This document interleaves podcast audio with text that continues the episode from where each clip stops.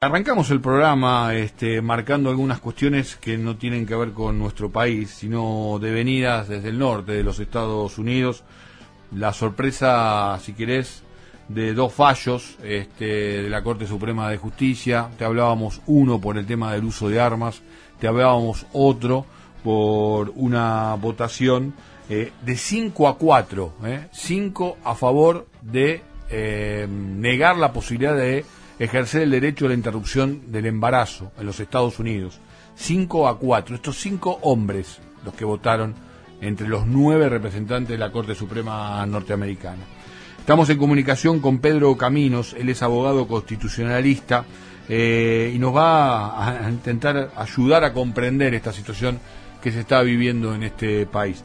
Pedro Edgardo Chini junto a Pablo Mercado te saludan aquí por la 770 por la radio cooperativa. ¿Cómo te va? ¿Qué tal, Edgardo Pablo? Buenas tardes, gracias por el llamado. Al contrario, gracias por, por atendernos. Bueno, eh, realmente te movilizó mucho el tema, eh, he visto tus tweets, el hilo de tus tweets. Eh, quiero que en principio compartas con nosotros las primeras reflexiones que, que te han motivado esta situación. Bueno, mira, tengo dos, digamos, dos cosas para decir sobre, sobre el fallo.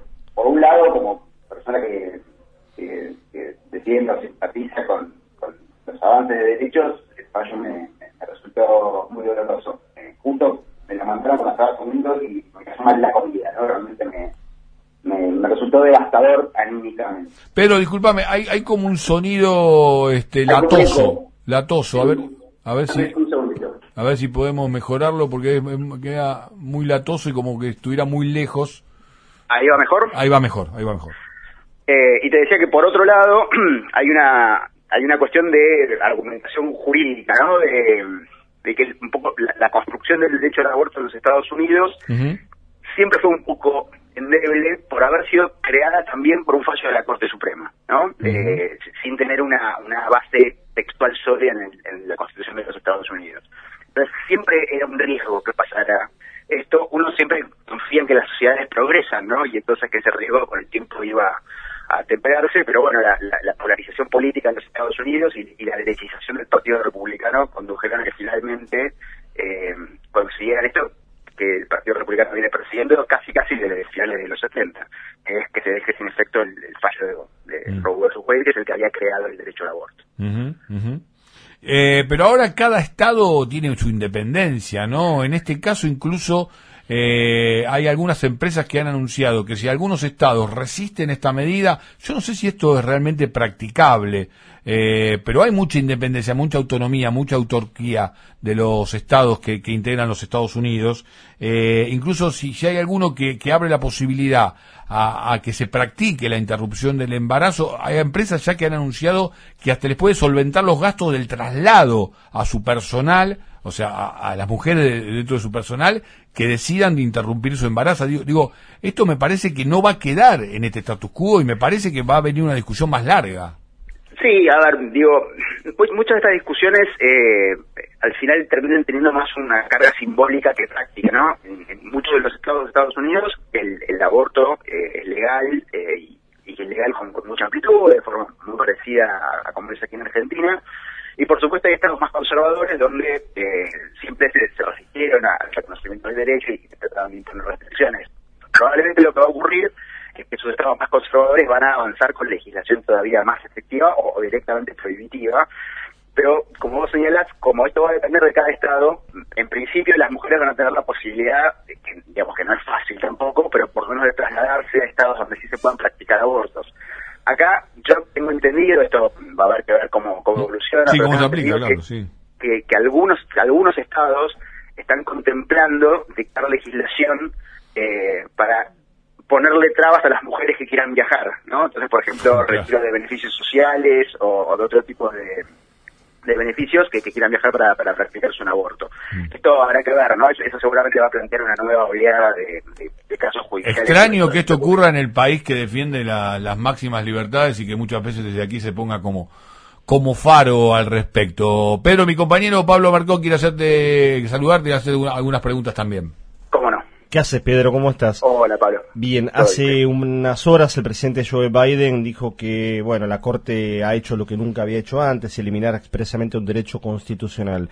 La pregunta puntual es, así como en la Argentina permanentemente un fallo de la Corte es leído en clave política, pero política más allá de que siempre los fallos de la Corte son políticos, digo, sino del momento, del contexto, ¿cómo puede leerse este fallo en Estados Unidos? No digo meternos en la discusión política de Estados Unidos, pero tiene que ver un poco con esa tensión entre que se vio con los antivacunas y demás, ciertos sectores como muy, diría conservadores, ojalá conservadores, retardatarios inclusive en términos de derechos. Sí, sí, sí, sí, efectivamente em, hay, hay todo un, especialmente dentro del Partido Republicano, hay toda una, una base eh, que tiene dos patas, si querés, hay una pata que es eh, de, digamos, de, movimientos religiosos muy, muy conservadores, principalmente de iglesias evangélicas, aunque exclusivamente, y después hay también líneas políticas que son eh, conservadoras en general, aún sin, una afiliación religiosa directa, eh, y que han avanzado muchísimo en los últimos 20, 30 años dentro del Partido Republicano, y que son básicamente la base de Trump. Eh, y Trump tuvo la oportunidad de designar jueces eh, que evidentemente venían con este mandato, ¿no? De, dejar sin efecto. Bueno, en realidad cada nuevo presidente tiene la posibilidad de designar un, eh, juez eh, al respecto, ¿no? Siempre forma parte. Y alguna vacante siempre hay, pero Trump mm. tuvo, pudo designar a tres, que es mucho. en una corte de nueve es un tercio de él, ¿no? Y, y, y, puso tres muy muy halcones, digamos, no es que puso, mm. no es que buscó figuras moderadas mm. o, o, más centristas, puso tres tipos, del, tres, bueno, dos hombres y una mujer de, de la heladura. Mm. Eh, digo, eso también es interesante para discutir porque, porque la mujer que él pone eh, para reemplazar a, la jueza Ginsburg, que era una jueza más vinculada a los demócratas, más progresista, es una jueza que vota con la mayoría, ¿no? Eh, entonces, para poner un poco en, tensión esta idea de, que el hecho de ser mujer garantiza los derechos de las mujeres en la decisión judicial. Pedro, yo te quiero preguntar de, mi parte la última y algo que, te pido también que si nos lo contás eh, didácticamente, como hiciste en el hilo de tweet. Acá se dice siempre, bueno, el modelo constitucional argentino está basado en el de Estados Unidos. Sin embargo, hay diferencias bastante notables y ahí hay una distinción entre el lo digo en grandes rasgos, el modelo europeo y el modelo del derecho común, más anglosajón, digamos, del cual Estados Unidos obviamente forma parte. Y ahí entra la cuestión federal, también te preguntaba Edgardo, bueno, sobre cómo cada Estado dictamina, y acá en la Argentina no es exactamente igual el sistema, ¿no?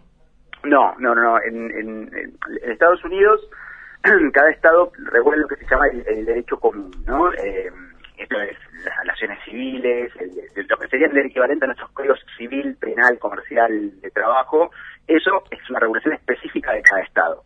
En cambio, nuestra Constitución siguió el, modelo de la Constitución suiza, eh, que establece que el, derecho común es, eh, es, una función del gobierno federal dictarlo, y entonces por eso nosotros tenemos los códigos a nivel nacional las provincias tienen prohibido dictar código civil, un código penal, y por eso, digamos, la, legalización de la interrupción voluntaria del embarazo se hace a través de una ley del Congreso de la Nación, no, no es necesario ir consiguiendo leyes en cada una de las provincias. Pero la verdad que este, nos has echado mucha luz al respecto. Vos sabés que recién decías el tema retardatario y está haciendo tendencia este, en redes, ¿no? Este, retrasados unidos, United retardados, no, de, verdad, ¿eh? Increíble, sí, este, sí, es que sí. En nuestro país está haciendo, bueno, estamos, estamos marcando tendencia al respecto, este, en realidad, bueno, habría que ver bien la terminología, pero una cuestión de, de retraso, por lo menos, ¿no? De, de vuelta para atrás, digamos, ¿no? En lo que tiene que ver con, con los derechos individuales. Ya, ya sonó, el top, pero una pequeña reflexión cortita también, porque el otro fallo que hizo ruido de la Corte Suprema norteamericana tiene que ver con este, ampliar los derechos al uso de, de armas de fuego a todos los ciudadanos cada vez con menos requisitos. ¿Cuál es tu opinión al respecto? Bueno, ahí también, ahí hay una, una, una mala lectura que viene también desde la década del 90 principalmente, eh, con respecto a la, segunda enmienda de la Constitución de los Estados Unidos, eh, lo que dice es que las personas tienen derecho a armarse, pero para formar milicias para, para defender al país, ¿no? es, muy parecido a nuestro artículo 21, que es un deber de armarse en defensa de la patria. Y lo que ocurrió es que a partir de la década del 90, esa, esa segunda enmienda fue interpretada como un derecho individual a tener armas. Mm. Eh, y lo va ocurriendo con el, paso del tiempo y con, con esta eh, construcción más conservadora de la Suprema Corte de Estados Unidos, es que ese derecho se va volviendo cada vez más, más fuerte y más robusto eh, y por eso las regulaciones que tratan de limitar el, el uso de armas de fuego van siendo declaradas inconstitucionales. Sí, de hecho, bueno, el Senado está tratando de, frenar un poco, ¿no? Hay una compulsa también entre el Poder Judicial y el Poder Político. Pero gracias por compartir estos minutos aquí con, con el regreso 770. Te mandamos un abrazo grande, que termine muy bien el día. Muchas gracias a ustedes, abrazo. Pedro Caminos, abogado constitucionalista, pasó por aquí por las 770, pago con la tanda y volvemos.